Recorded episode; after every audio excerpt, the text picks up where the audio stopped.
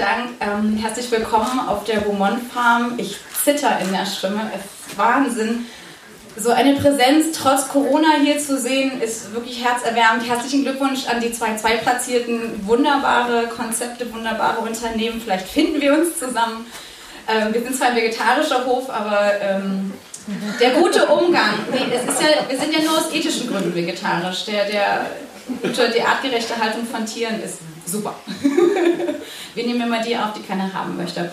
Wie gesagt, ich bin Luise Beaumont, ich bin 35 Jahre alt, habe zwei Kinder, einen britischen Ehemann aus Neuseeland mitgebracht. Wir haben sechs Jahre ähm, in Abu Dhabi gelebt. Ich habe tatsächlich nicht meinen Master an der NYU gemacht, sondern bin mit Master schon dorthin gegangen und habe als Writing Fellow gearbeitet. Ähm, das ist eine Art ähm, Arbeit, wo man mit Menschen zusammenkommt, die Sachen schreiben und manchmal nicht wissen, wie sie weiterkommen. Und dann ist das immer ein bisschen persönliche Beratung, Schreibberatung, holistisches, auch holistisches Weltbild im Moment auch schon. Ähm, das war wunderbar und dann hat es uns wieder ins Grün gezogen nach Neuseeland. Ähm, kann man, das kann man nicht toppen, außer Mecklenburg-Vorpommern kann es toppen. Mein Mann sagte zu mir, Luise, wir können in Deutschland gerne hinziehen, aber wirklich nur an die Müritz. Ich sagte, gut, ich habe da einen Hof, den kenne ich noch aus meinen Kindheitstagen. Äh, der steht zum Verkauf. Und dann ging es relativ schnell. Ähm, uns war klar, dass wir nicht in der Wüste unsere Kinder aufziehen möchten, sondern gerne im Grün, wie wir selber auch aufgewachsen sind, er und ich. Ähm, dann kenne ich diesen Hof, weil ich hier jedes Jahr als Mädchen für alles ähm, Pferde trainiert habe, äh, Führungen gemacht habe mit Kindern im Nationalpark unter äh, der Schirmherrschaft der vor, vorigen Besitzer. Ja, und die sagten, sie wollten verkaufen und ich sagte, ja super, dann äh, finden wir uns wahrscheinlich zusammen. Und es war eigentlich sehr schön, weil für mich so der Kreis sich schließt. Ich wurde schon von manchmal von Menschen gefragt, wie kann denn das sein, dass du aus Abu Dhabi nach Deutschland kommst und dann nach Mecklenburg-Vorpommern in so ein Kaff mit fünf Häusern. Das ist eigentlich ganz klar. Also das äh, ist da gar keine Frage. Es ist wunderschön hier. Man kann sich ausleben, man äh, hat die Natur direkt vor der Nase. Ich kann die Kinder morgens rauskehren und diese Unbeschwertheit ähm, gepaart mit Verantwortungsbewusstsein für das eigene Tun, für die Tiere, wo kommt mein Essen her, wie viel, uns ist die Nachhaltigkeit sehr wichtig, wie viel Müll produziere ich, wo geht der hin, wie gehe ich miteinander um, ähm, war, es, war und ist der perfekte Ort, diese kleine, dieser kleine Hof hier, wir sind ja wirklich auch noch wirklich sehr klein. Ähm, wir sind aber nicht nur also wir sind zum einen spezialisiert auf ähm, Klassenfahrten, Kita-Fahrten, Ferienlager. Alles geschieht immer unter dem Deckmantel des Denglisch, Deutsch und Englisch, weil ich möchte es keinem aufbinden. Das heißt, jeder darf machen, was er will. Das ist generell unser Motto auch. Alles kann, nichts muss. Wer sich einbringen möchte, und wir haben zum Beispiel Solarduschen gebaut im Mai haben Menschen mitgebaut, die ich nicht kannte. Die haben gesagt, ich komme zu euch auf den Hof. Ich gesagt, super, dann ich brauche hier ein paar Solarduschen, könnt ihr nicht mitbauen? Ja, klasse. Und dann müssen die ja nichts bezahlen für ihre Übernachtung. Das läuft total gut. Also ich finde es sehr schön, wie wir äh, Familien haben, ähm, Akademiker, ganz bunt gemischt aus überall von Deutschland, auch international, die dann sagen, hast du nicht was für mich zu tun? Ich habe immer was zu tun.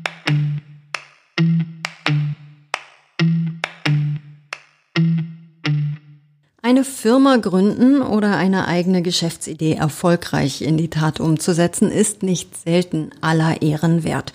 Unsere neue Podcast-Episode soll sich darum mit besonderen Ehrungen für Startups und Gründer befassen. Es gibt jede Menge solcher Auszeichnungen, teils mit Geldprämien verbunden, manchmal auch für ganz spezielle Themen und Branchen. Da kann man leicht den Überblick verlieren, aber teils stehen Gründerinnen und Gründer durch so einen Preis plötzlich in der Öffentlichkeit und bekommen viel Zuspruch für ihre Pläne und Ideen. So wie Luise Beaumont aus Freidorf bei Penzlin die als Einstieg in diese Folge zu hören war. Sie ist die frisch gekürte Siegerin des Gründerinnenwettbewerbs Startup and Fly, den die IHK Neubrandenburg für das östliche Mecklenburg-Vorpommern im März ausgerufen hatte.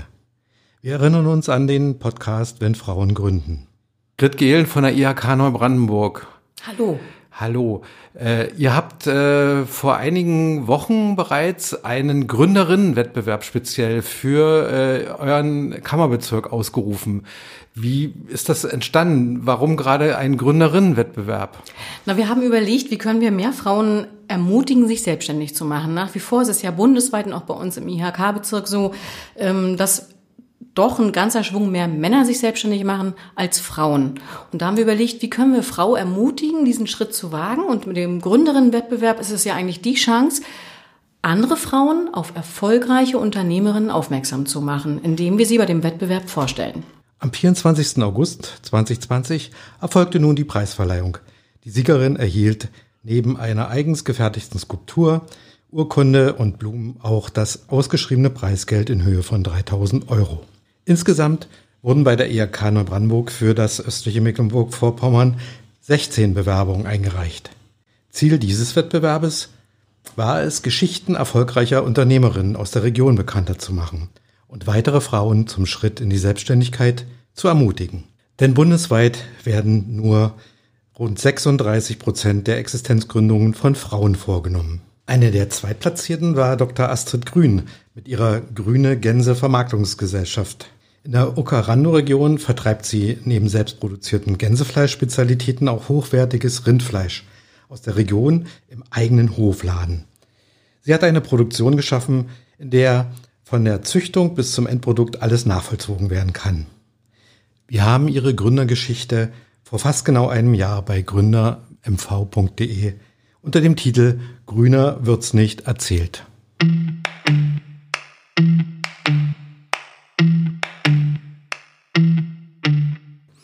Nur stellt sich vielleicht mancher die Frage, habe ich da überhaupt eine Chance und bringt es mir wirklich etwas, einen Haufen Bewerbungspapier vollzuschreiben? Eine der ganz wichtigen nationalen Anerkennungen ist der Deutsche Gründerpreis, seit 2002 eine Erfolgsgeschichte zahlloser Erfolgsgeschichten.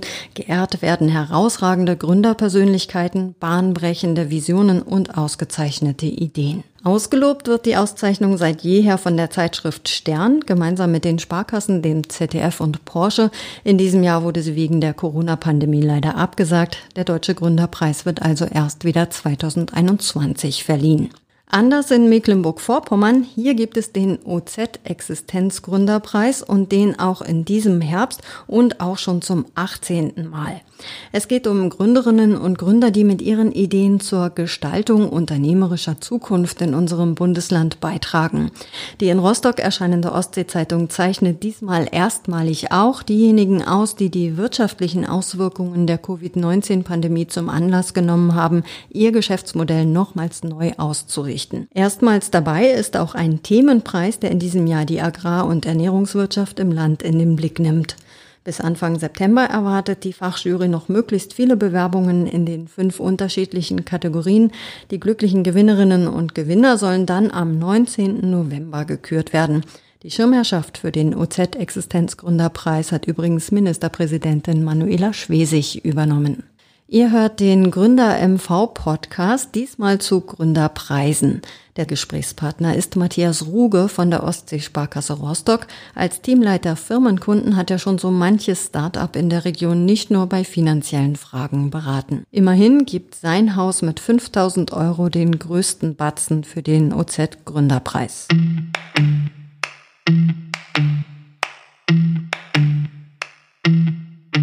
Können Sie kurz mal äh, sich vorstellen, was, was haben Sie mit Gründung und Gründung, Startups äh, in Mecklenburg-Vorpommern zu tun? Also mein Name ist Matthias Ruge, ich bin äh, Firmenkundenbetreuer in der Ostseesparkasse und äh, zeitgleich Teamleiter für einen Teil unserer Berater.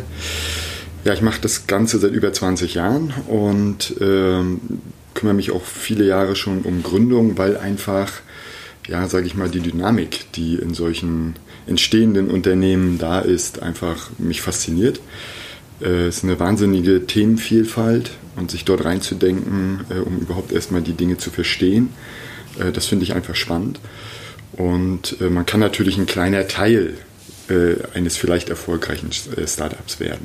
So, das ist auch ein Stück weit Motivation, neben dem Job, den man natürlich auch macht. Ne? Aber ich glaube, man muss ein bisschen Herzblut mitnehmen mitbringen, gerade wenn man sich mit dem Thema Gründung äh, beschäftigt. Und das habe ich auf jeden Fall. Haben Sie selber schon mal ein Unternehmen gegründet oder eine Geschäftsidee verfolgt? Hm. Verwirklicht? Eigenständig nicht. Äh, ich habe an äh, vielen natürlich mitgewirkt. Einmal klar als Mitarbeiter einer Sparkasse, ähm, die sich eben auch mit Finanzierung beschäftigt, ist das ähm, ja fast Alltag. Ähm, ich habe aber auch im familiären Bereich äh, zwei Gründungen sehr eng begleitet, wo dann einfach Familienmitglieder gesagt haben, Mensch, du beschäftigst dich ja damit, kannst du mir nicht helfen? Ähm, und darüber auch einen großen Erfahrungsschatz aufgebaut. Was bringen so Preise wie zum Beispiel der OZ-Gründerpreis für Geschäftsideen, für Businesspläne, für vielleicht erfolgreiche Nachfolgeprojekte den Gründerinnen und Gründern? Mhm. Ja, das ist eine gute Frage. Ähm, es ist natürlich einmal ein Stück Anerkennung für das, was bisher geleistet wurde. Das ist ja meistens allerdings erstmal ein Konzept. Es ist ein Businessplan, es ist vielleicht Grundlagenforschung oder es ist eine Produktentwicklung. Es ist zu dem Zeitpunkt häufig noch nicht die Entscheidung gefallen, ist das Startup erfolgreich oder nicht. Ähm, aber die Anerkennung für das bisher geleistete ist, glaube ich, ganz, ganz wichtig, weil das eine lange Phase ist und der Gründer natürlich zwischendurch dann auch mal Erfolgserlebnisse braucht. Ähm, außerdem bekommt so ein Preisträger meistens viel Öffentlichkeit und Bekanntheit und kann das natürlich auch geschickt vielleicht in seiner eigenen Marketingstrategie nutzen. Ja, dann kommt hinzu, dass manchmal mit Preisen natürlich auch äh, Gelder verbunden sind. Die kann man dann vielleicht auch ins Startup stecken. Äh, beziehungsweise es sind dann, ja, es ist der Zugang zu Netzwerken. Also weil man einfach über so einen Wettbewerb meistens eine gut besetzte Jury hat, die über eigene Netzwerke verfügt, beziehungsweise sich um solche äh, Gründungsveranstaltungen oder Gründungspreise dann auch, äh, ja, sage ich mal, Personen und Institutionen drehen, die einfach ein wertvolles Netzwerk darstellen können. Und wenn der Unternehmer das äh, für sich nutzt, ist das schon ein riesen Mehrwert. Vielleicht ein bisschen eine ungewöhnliche Frage, aber äh, was würden Sie sagen, wenn man einen Preis für grandioses Scheitern von Startups vergeben würde? meine, diese äh, Scheiterkultur ist ja in Deutschland im Gegensatz zum Beispiel zu Nordamerika äh, nicht so sehr verbreitet. Es gibt jetzt seit ähm, ein paar Monaten, glaube ich, äh, in Mecklenburg auch so eine Fuck-Up-Nights. In Schwerin weiß ich das äh, mhm. zumindest. Also wo, wo, wo Leute einfach ihr, ihr Scheitern mal öffentlich darstellen können. Mhm. Äh, aber wäre es vielleicht gar nicht so schlecht, so einen Preis mal auszuloben. Hm. Also finde ich total super Idee. Äh, das ist etwas, äh, was immer wieder man auch hört, dass genau das ähm, eine völlig andere Kultur in Deutschland ist. Ähm, ich würde es gut finden, machen Sie doch mal. Ja, wir bräuchten einen Sponsor, das ist Ja, okay.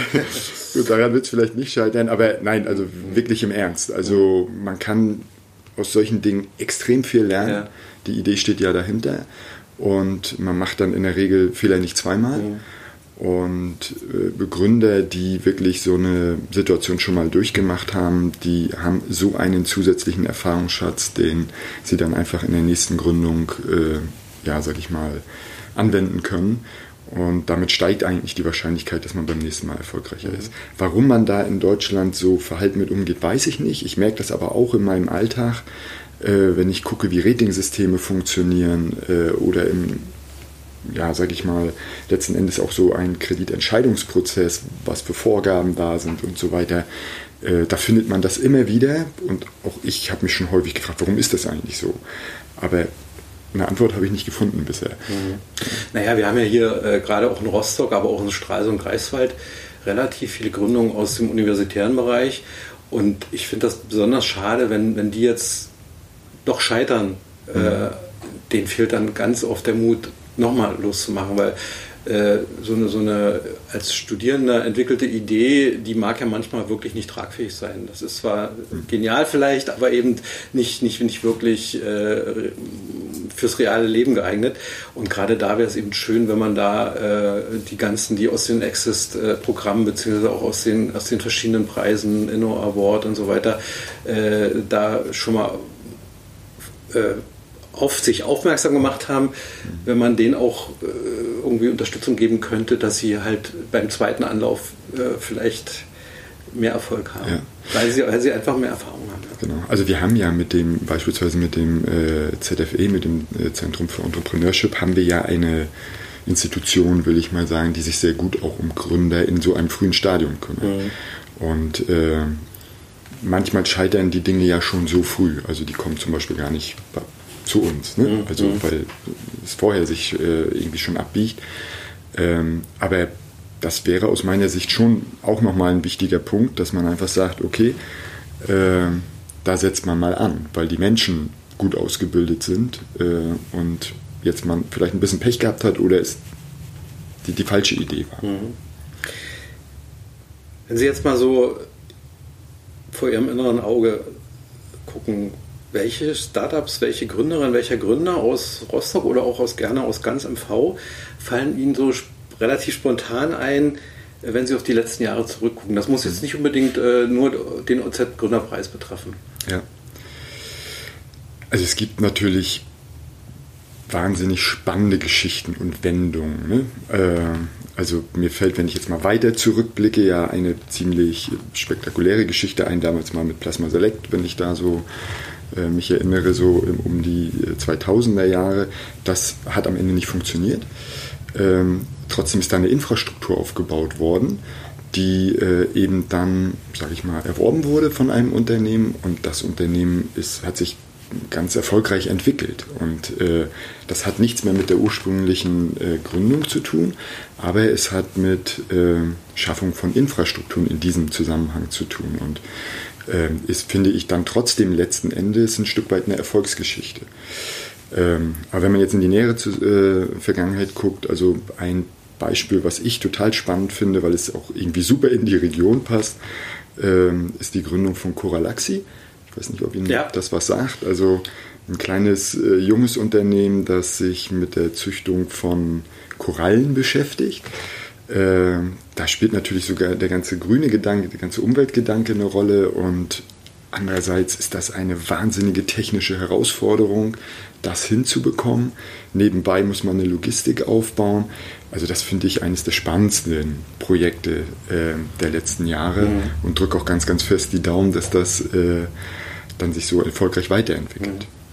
Vielleicht kurz zur Erklärung. Also die züchten quasi in einer Art Aquakultur äh, Korallen, die man sonst für Aquarianer irgendwo in der Südsee entnehmen würde. Und genau. wir wissen ja alle, äh, auch wegen des Klimawandels, dass die Korallenriffe weltweit im Grunde genommen äh, nicht weiter geschädigt werden sollten. Äh, ich finde das auch total äh, spannend und aller Ehren wert, dass sie sich vorgenommen haben, halt hier am Rand von Rostock in einer, in einer dunklen Halle mehr oder ja. weniger die Südsee nachzubauen und genau. für die Aquarianer, die ja auch ein berechtigtes Interesse haben, ihre, ihre Salzwasseraquarien schön bunt zu haben, ja. nicht nur mit bunten Fischen, sondern eben auch mit Korallen auszustatten. Und die Entnahme in aus der freien Natur ist ja im Grunde genommen äh, eigentlich äh, weltweit untersagt. Mhm. es gibt zwar immer sicherlich noch schwarze Schafe. Und insofern war das natürlich eine tolle Idee von diesen beiden äh, Gründern, mhm. Gründerinnen und Gründer, äh, zu sagen, wir versuchen das einfach mal hier äh, ja. in der Aquakultur zu machen. Mhm. Würden Sie den Eindruck teilen, dass in unserem Bundesland Startups besonders robust sind und langlebig und nachhaltig?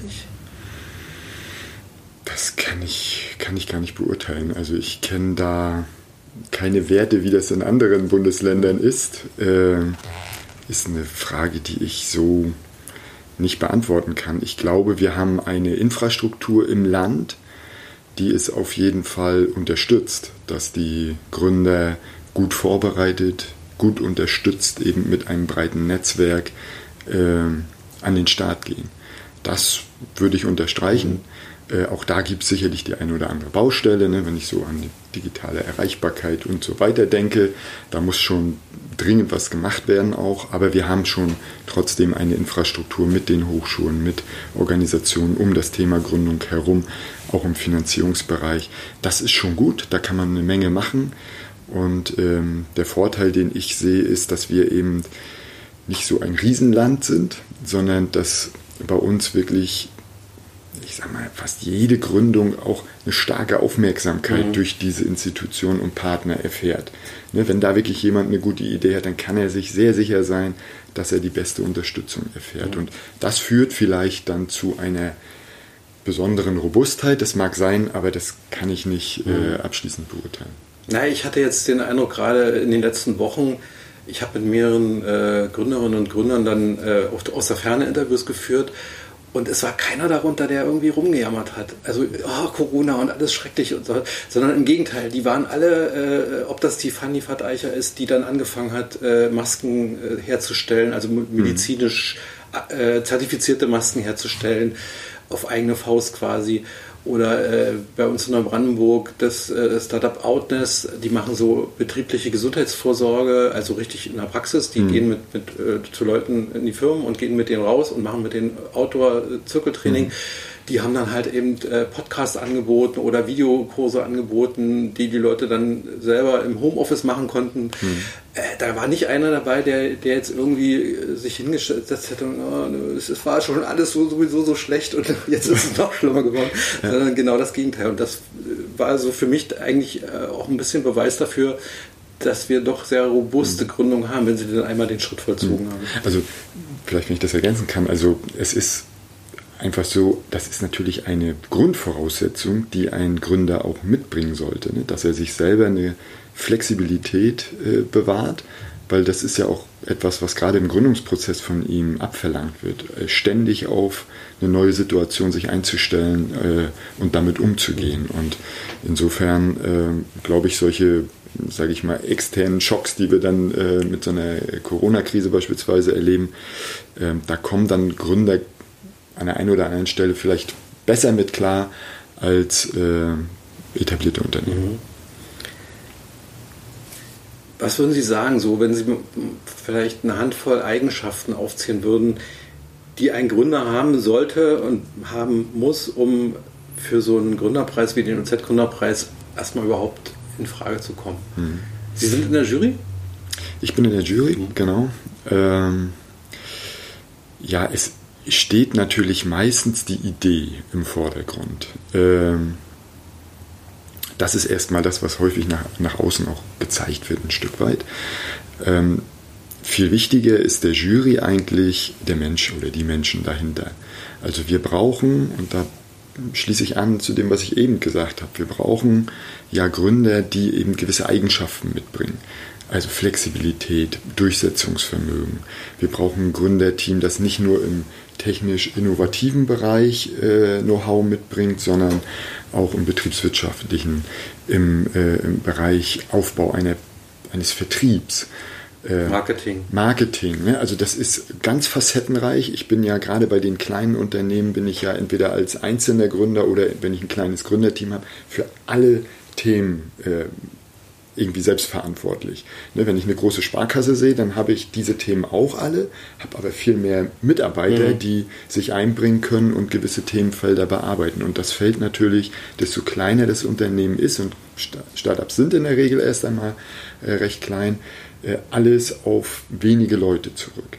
Und äh, da möglichst viel abzudecken, auch über Erfahrung zu verfügen das macht eigentlich nach unserer Einschätzung äh, einen erfolgreichen Unternehmer aus.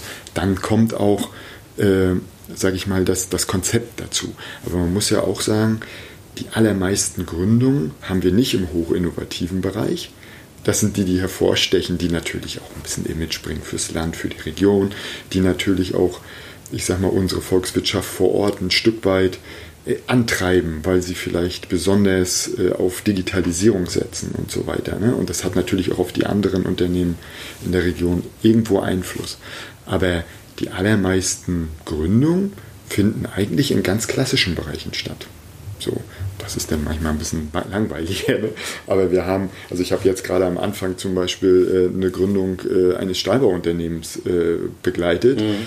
Ähm, aus einer Nachfolge heraus. Ja. So, und das ist äh, auch Alltag. Und mhm. das ist auch ganz, ganz wichtig. Ich bringe immer gerne zu dem Thema Start-up auch das Thema äh, Unternehmensnachfolge, mhm. weil ähm, ich sag mal, für Unternehmer oder sagen wir mal für Hochschulabsolventen oder auch, ähm, auch andere junge Leute, die sich einfach mit dem Thema beschäftigen, ich möchte mich selbstständig machen.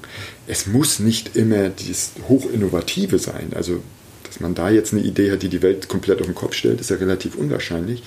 Es sind häufig ähm, ja auch klassische Dinge, wo ich mich aber trotzdem, ja, auch handwerkliche Dinge oder sowas, wo ich mich aber trotzdem mit Innovationen einbringen kann. Mhm. Und äh, dann in der Gesamtkonstellation etwas Neues schaffe. Mhm.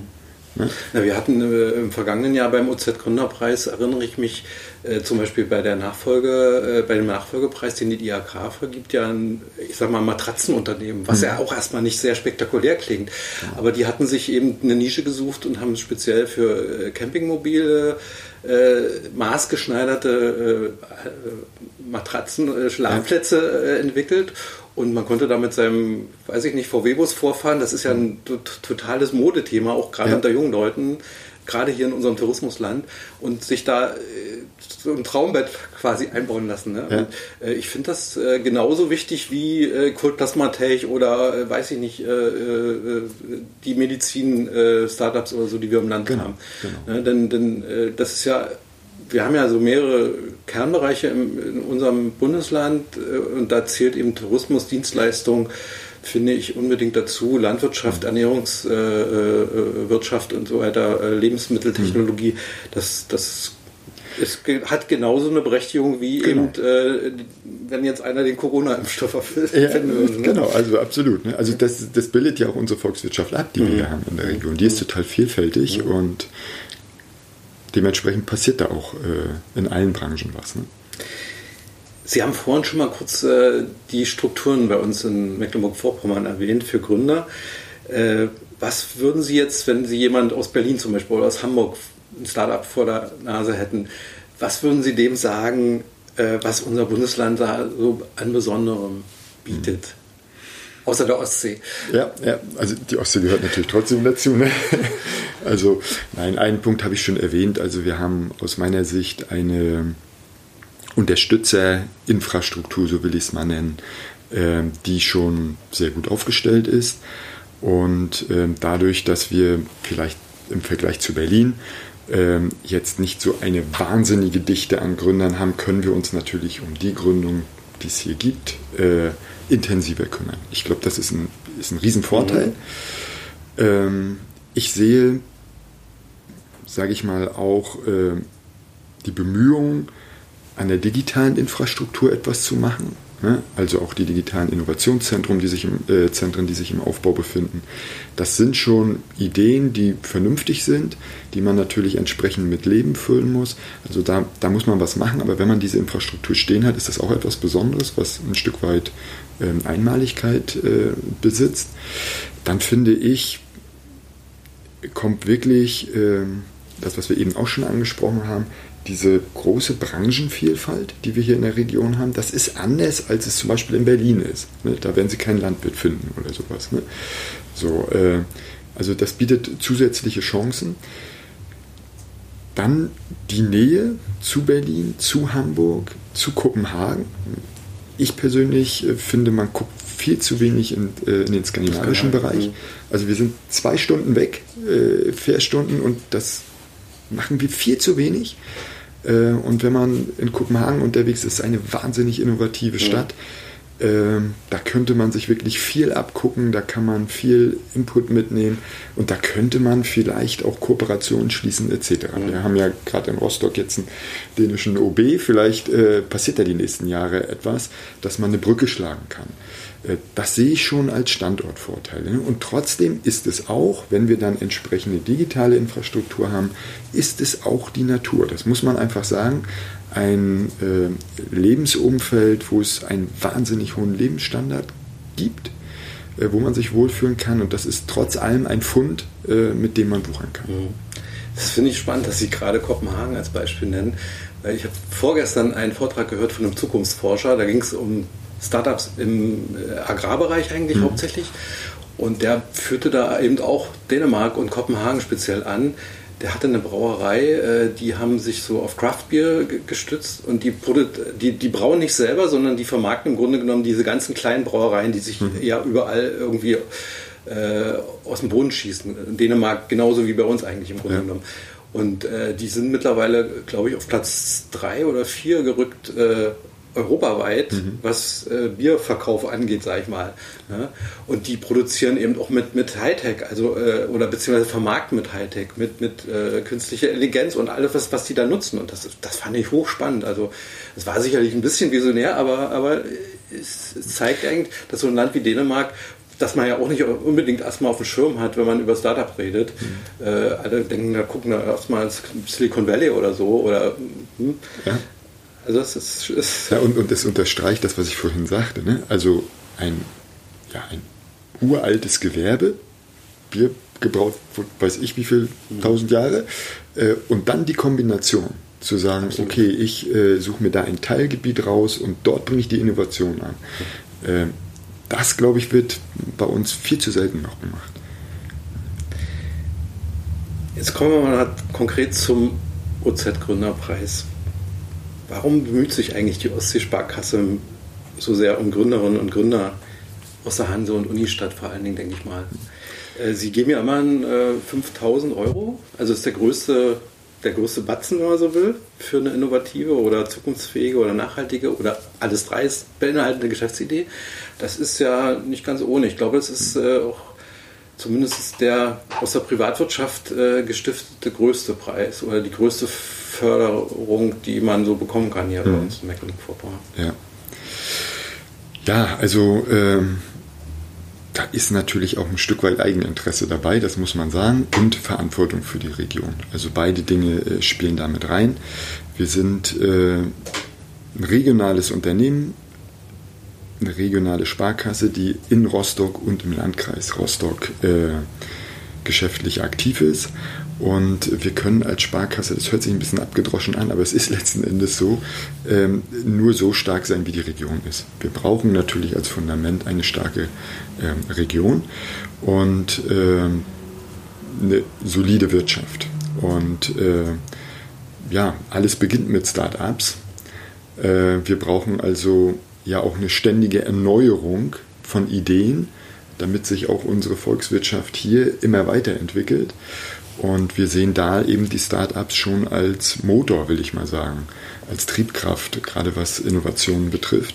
Und äh, haben deswegen gesagt, das ist für uns äh, ja ganz, ganz wichtig. Deswegen unterstützen wir äh, diesen OZ-Existenzgründerpreis. Nicht nur mit Geld, sondern eben auch äh, mit ja, tätigem Zutun, will ich einfach mal sagen.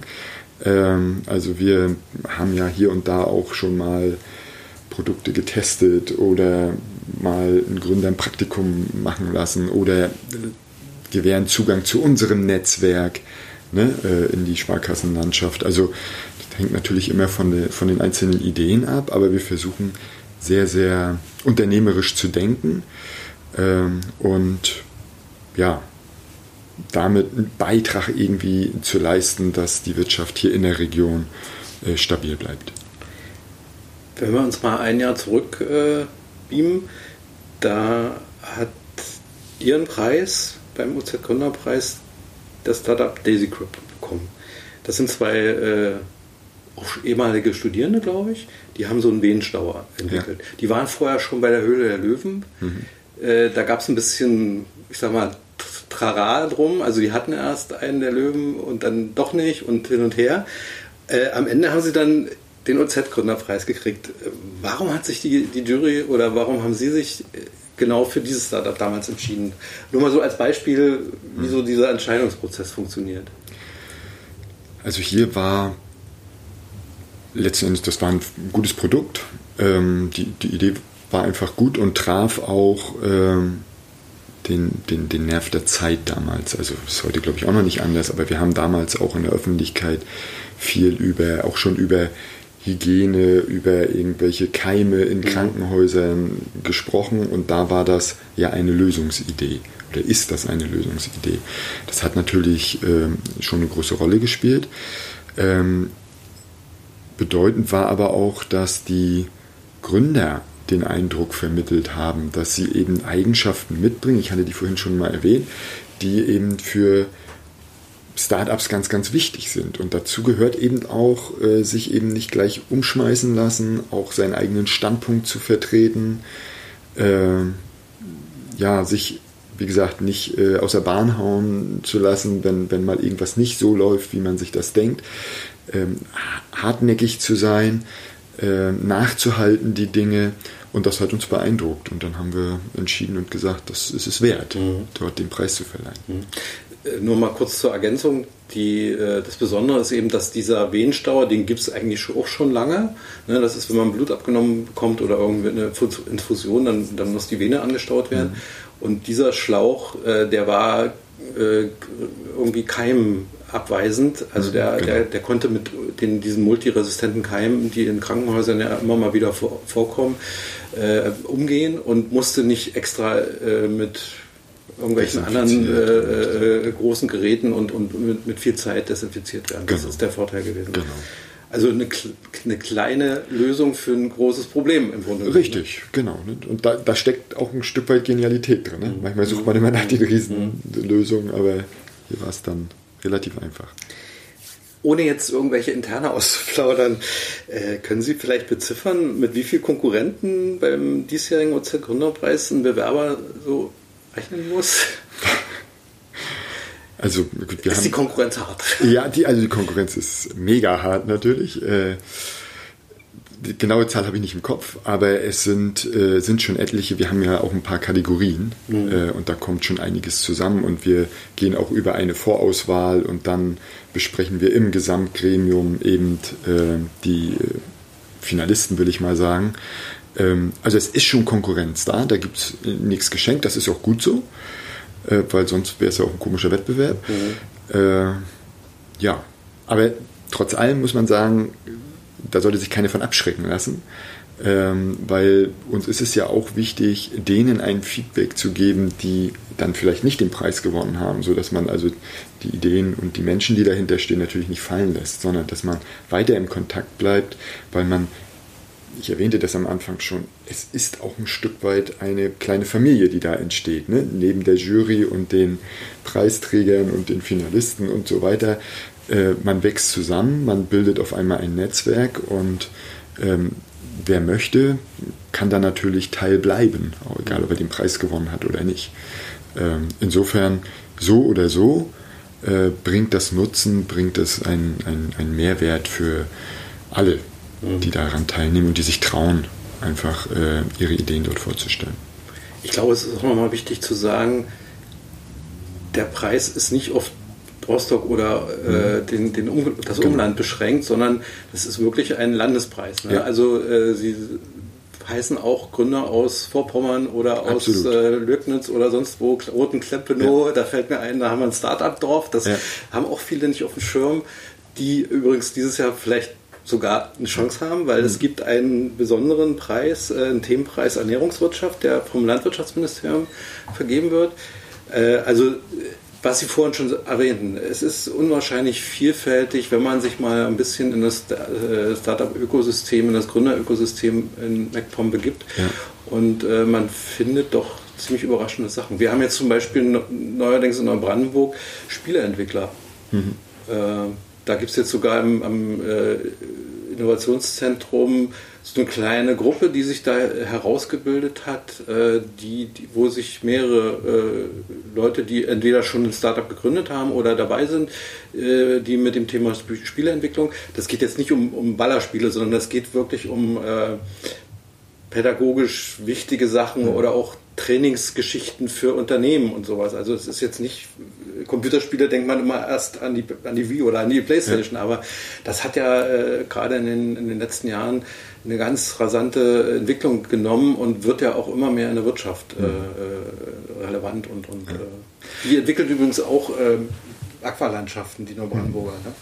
Okay, bietet sich vielleicht an, da ja. mal äh, beide bekannt zu machen mhm. äh, und vielleicht entsteht dann noch was Zusätzliches daraus. Ja, ne?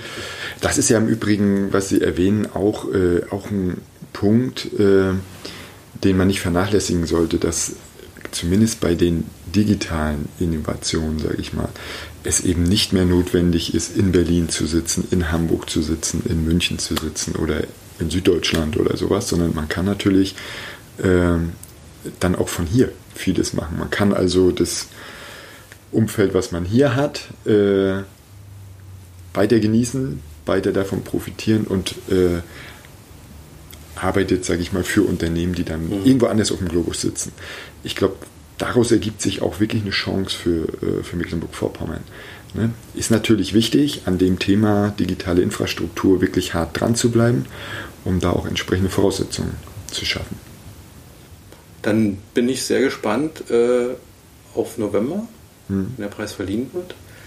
Die Bewerbungen gehen noch bis ähm, Anfang September, sind noch Bewerbungen möglich. Ich glaube, ähm, die Jury würde sich sicherlich freuen, wenn der eine oder andere noch äh, auf die Idee kommt, seine Geschäftsidee mal einzureichen. Das ist ganz leicht. Man muss im Prinzip nur ein Online-Formular ausfüllen. Wir beschreiben das auch nochmal in unseren Shownotes. Also äh, wenn, wer da Interesse hat oder wer da, wessen Interesse da geweckt wurde durch unser Gespräch, äh, der sollte unbedingt äh, den Link anklicken, den wir damit veröffentlichen und mhm.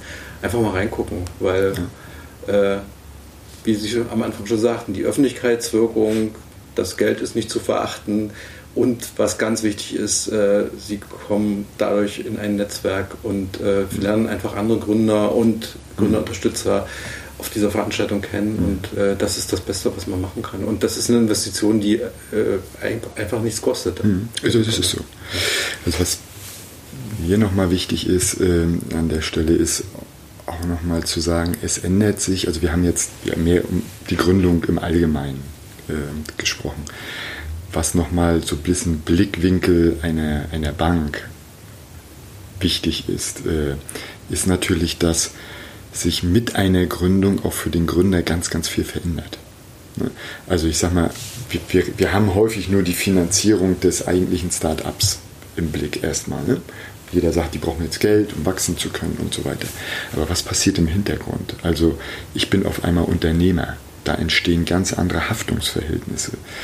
Ähm, ich muss meine Familie irgendwie, ich muss mir Gedanken machen, wie gehe ich damit um, wenn ich jetzt doch die, die Gründung nicht erfolgreich ist. Nicht, dass ich meine Familie ruiniere finanziell. Ähm, und diese Themen äh, spielen natürlich im Weiteren auch eine Rolle. Ne? Ähm, da sehen wir auch ein Stück weit äh, unsere Aufgabe drin, immer auch den Unternehmer darauf hinzuweisen, Mensch, denke daran. Versuch dich abzusichern, soweit das geht, durch, also gibt es ja am Ende auch Produkte für, aber lass uns erstmal im ersten Schritt über diese Themen reden, äh, weil das haben viele gar nicht auf dem, auf dem Schirm. So, und äh, das gehört auch zu einer Gründung dazu. Ne? Man, wie gesagt, das, das hat nichts mit, mit Finanzierung im eigentlichen Sinne zu tun, sondern mit den Verhältnissen dahinter. Und wenn man über dies aber nicht redet äh, und also denkt, dann kann es manchmal echt ins Auge gehen oder man macht sich im Nachgang Vorwürfe. So, also das ist nochmal so ein ganz pragmatischer Punkt, äh, weshalb es auch immer gut ist, auch eine Bank mit drin zu haben. Auch wenn wir als Bank nie in der allerersten Phase diejenigen sein können, die Geld geben.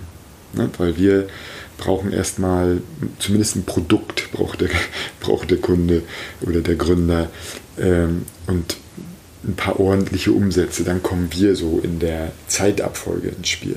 Ne? Aber über diese anderen Themen sollte man natürlich von Anfang an reden. Spätestens mit Gründung einer GmbH oder sowas passieren diese Dinge ja schon.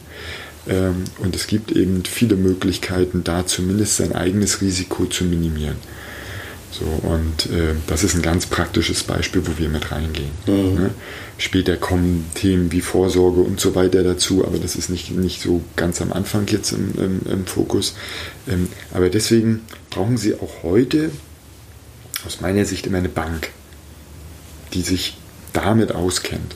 Also möglichst auch eine Bank, die sehr breit aufgestellt ist, die eben äh, wie eine Sparkasse, ja, ich sag mal, alle Finanzdienstleistungen anbieten kann. Ne? Und damit natürlich auch, ich sag mal jetzt so fachübergreifend im Banksinne äh, agieren kann. Ne? Da hilft dann nicht irgendwie eine Online-Bank, wo ich dann nur das Geschäftskonto habe. Mhm. Die hilft mir an der Stelle nicht weiter. Mhm. Da habe ich vielleicht das Konto, aber das hilft mir jetzt, ist erstmal eine Problemlösung, ganz schnell mal irgendwo ein Konto eröffnet, hilft mir aber in der weiteren Entwicklung des Unternehmens dann nicht weiter. Mhm. Ja, und wir hatten ja vorhin so ein Stück weit äh, eine Frage in diese Richtung. Also das ist etwas, weshalb wir als OSPA da eben auch sagen, okay, das macht schon Sinn, auch in der heutigen Zeit, da äh, eine klassische Bank mit drin zu haben, die eben die gesamten Themenfelder mit anbieten kann. Und man muss ja sowieso irgendwo egal ob als Selbstständiger oder eben als Start-up, äh, man braucht ja eine Hausbank letzten Endes. Genau, Ja, genau. Um überhaupt geschäftsfähig zu sein. Ja. Ja, wie gesagt, man kann das Konto heute auch irgendwo anders eröffnen, aber das ist dann meistens ein Ein-Produkt-Anbieter oder äh, die haben sich vielleicht nur auf den Zahlungsverkehr spezialisiert oder sowas. Ne? Die helfen mir dann in anderen Themen nicht weiter und betrachten das häufig auch nicht als Ganzes. Ne, sondern die nehmen sich eine Problemstellung, wenn überhaupt. Meistens agieren die ja passiv. So, und äh, wir versuchen, das ist unsere Philosophie, immer das Ganze zu beurteilen. Also sowohl das Unternehmen mit allen Facetten, also vom Zahlungsverkehr über Finanzierung, über Absicherungsthemen etc., äh, auch die Mitarbeiter im Blick haben. Was kann ich für die Mitarbeiter heute tun? Das spielt ja auch eine Rolle, eine ganz andere Rolle als noch vor 20 Jahren. Äh, und dann auch immer den Unternehmer und seine Familie. Was hat das für Auswirkungen? Wenn dem Unternehmen jetzt das passiert, was heißt das für die Familie? Und diesen ganzheitlichen Blick zu haben, ist eben immens wichtig und ganz besonders für Gründung. Und da kommen wir auch auf das, was Sie vorhin schon erwähnten, äh, nochmal zurück. Äh, wir haben den Vorteil hier in Mecklenburg-Vorpommern, äh, wir kennen uns eigentlich alle irgendwie. Wir, wir haben uns alle schon mal in die Augen geguckt. Äh, und das ist natürlich auch äh, bei solchen schwierigen Sachen wie Finanzierung oder eben, äh, wenn es mal irgendwie kriselt, ganz wichtig, dass, man, dass man eben auch einen direkten Ansprechpartner hat, weiß, wo man den erreichen kann. Und das ist auf jeden Fall für mich ein Standortvorteil, den wir hier haben. Das hat man in Berlin, glaube ich, oder in Hamburg nicht so. Das- das ja, da stellt man sich in eine lange Reihe an und äh, äh, da stehen 20 Leute oder 50 Leute vor einem und äh, der Banker oder der Berater oder äh, der Kollege von der IRK in Hamburg, der, der hat schon so viel an sich vorbeirauschen sehen. Und hier ist es dann doch äh, sehr persönlich, sehr nah. Und, und äh, wie gesagt, ich, alle, die ich kenne aus der, aus der Unterstützerszene, sag ich mal, äh, die sind wirklich mit Herzblut und äh, allen Sinnen dabei. Also das, das kann ich nur unterstreichen. Und es ist auch unter den genannten ein äh, Vertrauen da. Also wir haben schon so viele Dinge zusammen auch irgendwie in irgendwelchen Konstellationen begleitet, ähm, sodass man sich vertraut untereinander. Und das spielt immer noch eine ganz, ganz wichtige Rolle. Äh, ist eben auch ein Standortvorteil. Sehe ich ganz genauso. Ähm, das wäre, glaube ich, äh, in anderen, an anderen Standorten teilweise nicht möglich gewesen.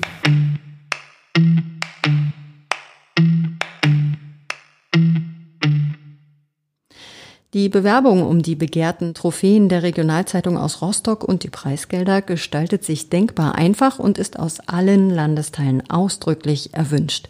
Den Link findet ihr in unseren Shownotes, also worauf wartet ihr noch? Ihr hörtet einen Starthilfe-Podcast von Gründer MV über Gründerwettbewerbe und die damit verbundenen Chancen. Gründer MV wird mit Mitteln des Ministeriums für Wirtschaft, Arbeit und Gesundheit Mecklenburg-Vorpommern und der Europäischen Union unterstützt. Die Interviews führte Ralf Schipke. Als Sprecherin zu hören ist Steffi Schwabbauer. Die Musik für unser Intro wurde uns von Audiofisch-Gründer Thomas Kallweit zur Verfügung gestellt. Abonnieren könnt ihr diese und alle weiteren Folgen unseres gesamten Starthilfe-Podcasts am besten direkt auf dem Portal gründer-mv.de oder bei anderen bekannten und möglicherweise bevorzugten Podcast-Diensten wie Spotify, Deezer oder iTunes. Das ist diesmal besonders empfehlenswert, weil wir zu unserem Thema Wenn Frauen gründen noch eine weitere außerplanmäßige Folge vorbereiten, die ihr auf keinen Fall verpassen solltet. Außerdem planen wir im Herbst während der deutschlandweiten Gründerwoche unseren ersten Live-Podcast mit ganz besonderen Gästen. Ihr dürft also gespannt sein und bleiben. Eine Bewertung oder Kommentierung unseres Podcasts würde uns nicht nur freuen, sondern unsere Arbeit auch sehr unterstützen. Wir sind ebenso sehr daran interessiert zu erfahren, welche Themen zur Starthilfe beim Gründen euch noch bewegen.